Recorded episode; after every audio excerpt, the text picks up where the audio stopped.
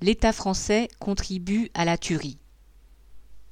Vendredi 4 février, Florence Parly, ministre des Armées, a annoncé que des rafales allaient être mises à la disposition des Émirats arabes unis dans la guerre qui les oppose aux rebelles qui tiennent une partie du Yémen.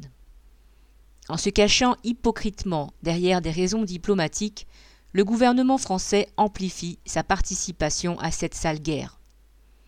Depuis sept ans, l'Arabie saoudite a pris la tête d'une coalition comprenant les Émirats arabes unis, l'Égypte, le Soudan et le Maroc, entre autres, pour empêcher la rébellion houtiste d'accéder au pouvoir au Yémen. En effet, l'Arabie saoudite, alliée des États-Unis, considère ce pays comme sa chasse gardée et ne voit pas d'un bon œil le soutien iranien aux rebelles. Cette lutte acharnée entre puissances régionales a fait plus de dix mille morts, deux millions de réfugiés et a plongé dans la famine des millions de personnes. La misère, les destructions et les violences liées à l'état de guerre ravagent ce pays parmi les plus pauvres du globe.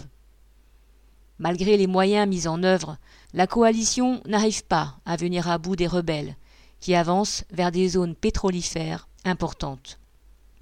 La guerre s'est donc intensifiée dernièrement, et elle s'étend dans la région, car les rebelles ont envoyé le 17 janvier des missiles sur Abu Dhabi, la capitale des Émirats, entraînant des tirs de riposte.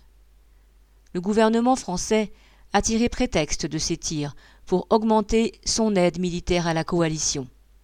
Ce n'est pas une première, car la France a depuis 1995 des accords militaires avec les Émirats arabes unis. Une base militaire française y est même installée. Et la guerre, entamée depuis 2015, n'a pas arrêté les ventes d'armes, malgré les prétendus accords internationaux qui interdisent d'en fournir aux pays accusés de violer les droits de l'homme, comme c'est le cas pour les Émirats. Ce pays fait même partie des principaux clients des industriels français de la mort.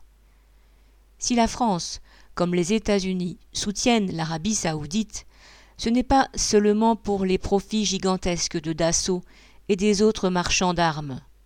C'est aussi parce que ces grandes puissances ne peuvent maintenir leur domination et leur pillage de la planète qu'en aidant leurs alliés à rester dominants dans la région même au prix de massacres de populations entières.